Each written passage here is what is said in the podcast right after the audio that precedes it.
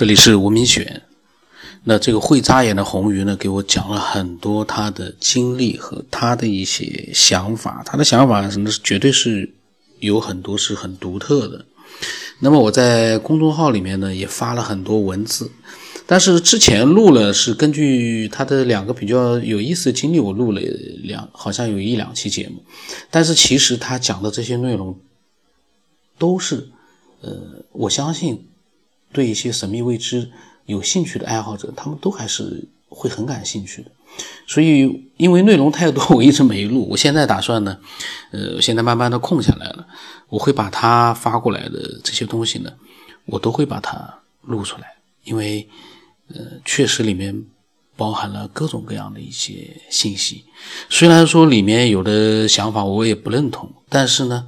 他的这些想法，首先这个人是一个非常聪明的人。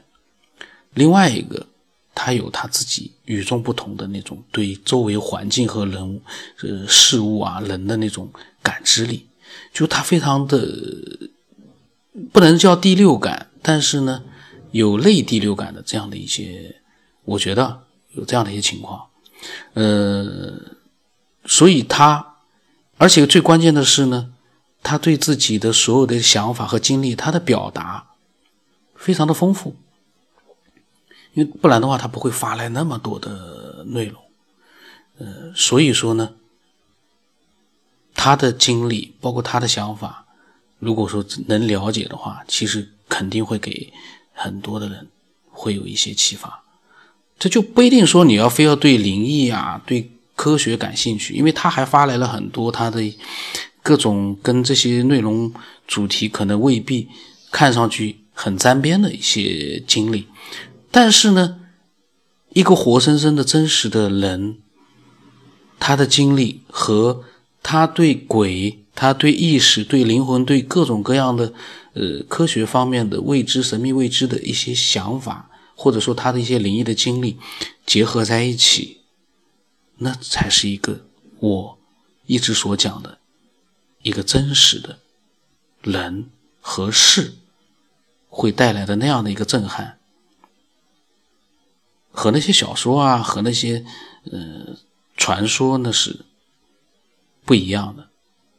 这个一定是具有最具有震撼力的。那么我可能下来就会一点点、一部分一部分把他呃发的东西呢把它录出来。那么他跟我讲，他加了我，他一开始呢是在公众号里面发了很多的内容，呃，我不是呃可能跟。他微信上发给我的内容呢是其实是有重叠的，我就从他微信发给我的内容呢，呃，开始讲，可能是在公众号发的一些文字内容后面的一些内容，那我会到最终呢，我会把他所有的内容都会录出来，但里面可能会有一点点的重复，那个不会太多。那么他加了我微信之后呢，他告诉我。他觉得见鬼和梦见鬼的事情呢，原因就是先天敏感的体质，在疲劳的时候呢，脑电波的信号比较强。每个人都会有压力，都会在累的时候感觉情绪不好。敏感体质的人压力更大，在累的时候呢，更加容易想象力丰富。鬼本身就是人想出来的，都是负面情绪和压力汇集起来的。那么他说他梦见奶奶。是因为小时候呢有压力都会找奶奶倾诉，奶奶去世之后呢压力自己一个人扛着，每一次不开心的时候就会想到奶奶，晚上呢梦见奶奶来找我都是压力最大也是身体最累的时候，那个时候刚刚参加工作，他经常会加班到夜晚很晚，累了呢晚上就会梦见他奶奶，梦里面吸阳气的黑影，全部都是他说都是他的压力，都是他不开心的负面能量。而弗洛伊德的心理学书上面就能解释，梦见的东西全部都是心里想的，潜意识里最怕的东西，也是最想要的东西。他说他会同时梦见奶奶和黑影，因为他最想见奶奶，最怕见，最怕黑影。那结婚之后，他说为什么就没有梦见呢？是因为他的倾诉对象是丈夫，所以压力就没有了。后来呢，打胎又梦见了。黑影和奶奶是因为打胎的压力让她有一段时间有压力，但是因为老公和她的感情很好呢，所以压力没有结婚前那么大，所以打胎以后的梦呢，没有结婚前那么厉害。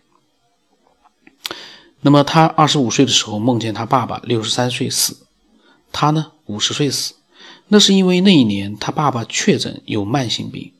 她呢是害怕失去她爸爸，而她二十五岁那一年，他的事业和他的婚姻都在十字路口，对生命和他未知的将来呢，有点担心，也有点不安，所以这个梦是有事实的依据的，并不是空穴来风。他说：“这样的一些想法呢，都是他到了三十岁以后自己悟出来的。他经常会碰到这些事呢，就是影响到学习和工作。不可能经常和朋友聊这些事情，因为他觉得人家会感到他的脑子不正常。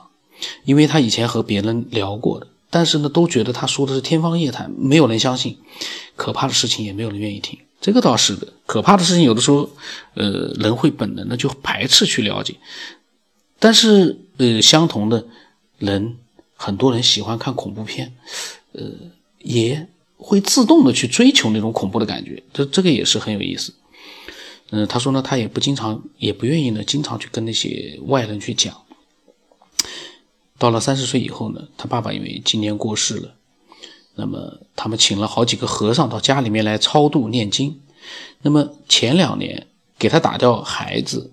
给他打掉的那个小孩子呢？做超度的那个方丈也来了，他正好这趁这几这一天呢，找时间问他，他的那么多怪事是什么原因造成的？他也把他悟出来的结论问他是不是这样？方丈当时呢一直说不知道，但是这个方丈看他的眼神呢有点放光，所以呢会眨眼的红鱼就猜呢他说的是对的，但是他就不太清楚这个方丈为什么不告诉他是这样。过了几天，他妈妈就跟他讲了，晚上那些人回去的时候呢，方丈私底下和他妈妈说呢，他的悟性很好，很多人事情呢都能自己破解，有慧根。那么会眨眼的红鱼呢，这个人这个爱好者绝对是非常聪明的，也是呃，就是有慧根的这样一个人。他发来了那么多的内容，但是有的时候呢，我也会看到一些，呃，他面对一些人和这些人的想法的时候呢，他会有一种，呃，如果说不认同的话，他会有一种觉得人家讲的就是，可能，可能是不入他的法眼，因为他确实是比较聪明的一个人，那可能就比较接受不了那些人讲的想法。那我其实呢。呃，我也很理解他这种想法，但是有的时候我在讲，我为什么一直强调各抒己见呢？因为，你真的不能去控制其他人的想法，你也不能去判断人家的想法是对还是错，那就听听玩玩就可以了。因为我们的节目又不是一个，又不是一个探讨科学的节目，我们的节目其实说不上是什么样的节目。我现在只能说到，就是我想去让它变得真实一点，然后这里面什么对错啊什么的，各抒己见啊，真的每个人都会有他自己的感觉，但是呢，最好这样的感觉不要是那种难受的感觉，因为一旦听到人家的想法你难受的话，那那种感觉是我感觉啊。火烧火燎的，蛮痛苦的。那个就，那个我就觉得呢，就没多大意义了。那么会眨眼的红鱼呢？呃，他说呢，三十岁前，他经常会被这种怪事困扰，影响学业和工作。他知道呢没有鬼，但是为什么总是会让他遇到呢？总是有一些符合这些事发生的特定条件，他也想要改变，但是因为实在是太分心了。他肯定得找到原因，从原因入手，就是要把他和普通人不一样的条件找出来。呃，他觉得就是因为他和一些嗯普通的人不一样，有些地方，所以他会，他呢就会碰到那样一些所谓的鬼。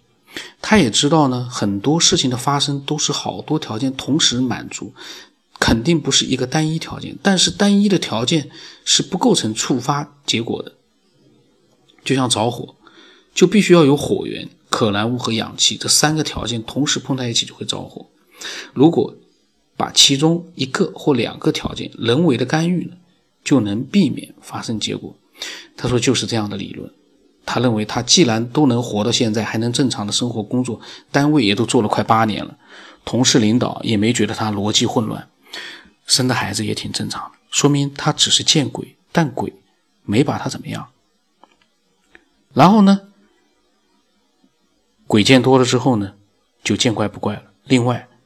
哎呀，他这个我看了我就心里都发毛，他 见了那么多鬼，他都见怪不怪了。看来这个会眨眼的红鱼。他见到了多多多少次鬼啊？嗯，我觉得我我相信他应该会都慢慢的会告诉我们。他说，另外他要强调一点的就是，人心才是比鬼更可可怕的东西。他说，上海一线城市勾心斗角的撕逼太多了，防不胜防，还有很多骗子。要不是要不是看中，要不就是看中位置想要篡位，要不就是为了权力呢，暗地里面。捉弄人，他也见多了上海很多人情世故，还是觉得人比鬼可怕。因为鬼呢，就是见到了吓一跳，吓完了就不吓了。心里有鬼的人，又不会把目的写在脸上，而表面样子是人打扮的光鲜亮丽，内心的什么想法还真的看不出来。他说人呢，外表光鲜亮丽，但是内心是什么样的，真看不出来。当然，这个我觉得这个是肯定的。如果 每个人 内心在想什么都看出来的话，这个世界就会单调很多。呃，他说呢，要不也不会有一句话，就是说，鬼怕人七分，人怕鬼三分，就连鬼都会更怕人一些。那么。这是他加了我之后一开始呢发给我的一些内容，关于他对鬼的想法。那么他也见到过很多次鬼，但是呢，嗯，这个见鬼的经历呢，可能会在后面的内容里面会出现。然后他也讲到了他在上学期间，然后呢，在呃大学里面，在各种呃这个时期呢，各种各样的一些故事，那我都会一点点的把它录出来。那么我也欢迎呢，就是你也有你的一些奇特的，呃，很神奇的一些经历和想法的，你都可以添加我微信 b l 问什么八不让什么八的告诉我。然后我呢，因为是，呃，就是这么随时随机的录出来，所以我有我发现了，我最近一直发现，我说出去的话呢，就是不连贯了，我会突然之间就是一句话呢会不连贯的。变成了另外一句话，呃，但是我因为明明是知道的，可是呢，我一下子又很难去控制它，所以在最近的一些节目里面，好像这种现象出现了好多次。我我在想，大家就把它当成是跟你的聊天，你千万不要把它当成是一个科学家，或者是在做报告，或者说是跟另外的科学家在探讨科学，那个没有，因为我们。都是普通的爱好者，所以呢，你把它当成聊天就最好了。那我呢，可能有的时候会讲我的想法，那是因为我觉得爱好者在讲自己的想法，我也必须要把我的真实的想法讲出来。但是这样的一些想法，呃，并不代表谁对，呃，谁对，谁错，大家各抒己见。那今天就到这里，我的微信号码是 B 二五幺什么八，不知道什么八。